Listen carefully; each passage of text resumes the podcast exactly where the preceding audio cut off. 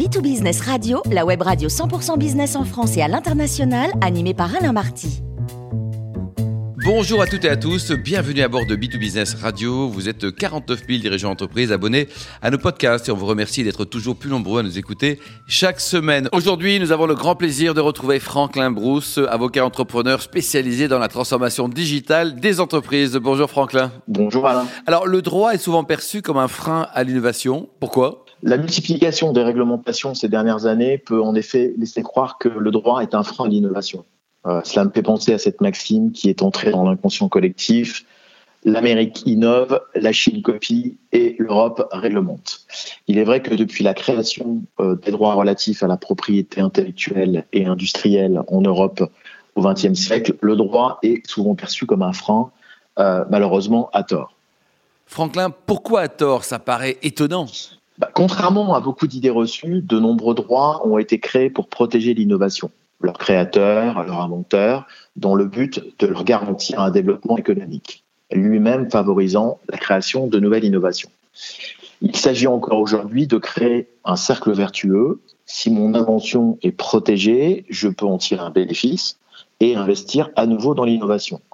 C'est le cas bien connu des brevets qui ont favorisé l'innovation depuis plusieurs décennies, dans de nombreuses industries comme l'automobile ou encore la pharmacie avec les médicaments.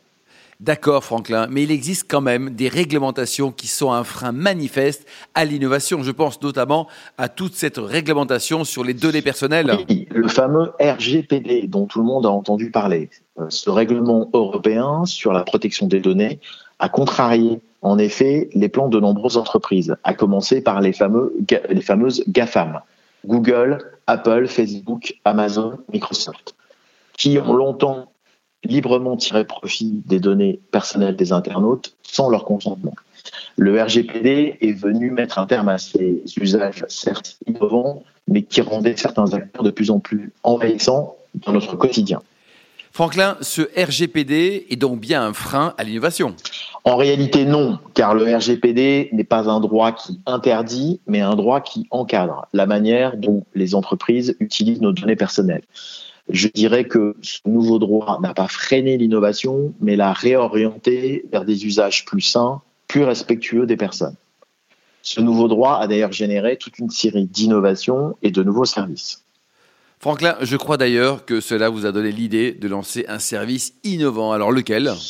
Oui, tout à fait. L'entrée en vigueur du RGPD a généré euh, de nouvelles obligations pour les entreprises euh, fastidieuse et chronophage à remplir. J'ai donc eu l'idée de créer une plateforme qui dématérialise le process permettant de remplir certaines de ces obligations. Bon, Franklin, il faut nous en dire plus, hein, je vous en prie. Euh, oui, cette plateforme, dénommée RGPD Check, permet de dématérialiser le process de contrôle de conformité des fournisseurs, des entreprises qui détiennent les données personnelles de leurs clients et de leurs salariés. Outre la dématérialisation, cette plateforme permet la mutualisation de ce contrôle de conformité entre différentes entreprises en se positionnant comme un tiers de confiance. Quelles sont les prochaines innovations auxquelles il faut s'attendre en lien avec ce RGPD, Franklin? Bah, Toute une série de technologies de suivi des internautes est en train de changer ou changera prochainement. Euh, Google a ainsi annoncé récemment la fin des cookies publicitaires en 2024. Et depuis quelques mois déjà, certaines de nos données personnelles sont euh, désormais protégées par euh, la cryptologie ou sont anonymisées. Il s'agit donc d'une nouvelle réglementation, certes contraignante, mais qui génère des innovations technologiques dans les entreprises et au bénéfice des particuliers.